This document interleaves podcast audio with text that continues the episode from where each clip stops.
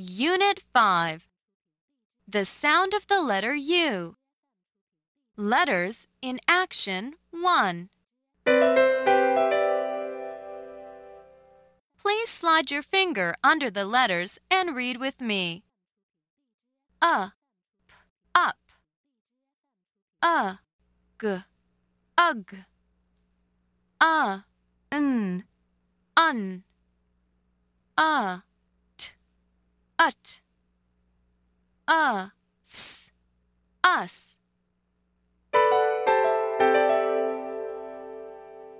Look at UN. Say un and read with me. Un, sun, bun, up, cup, ut, cut, nut. Now you do the echo. Un, sun, sun, bun, bun, up, cup, cup, ut, cut, cut, nut. nut.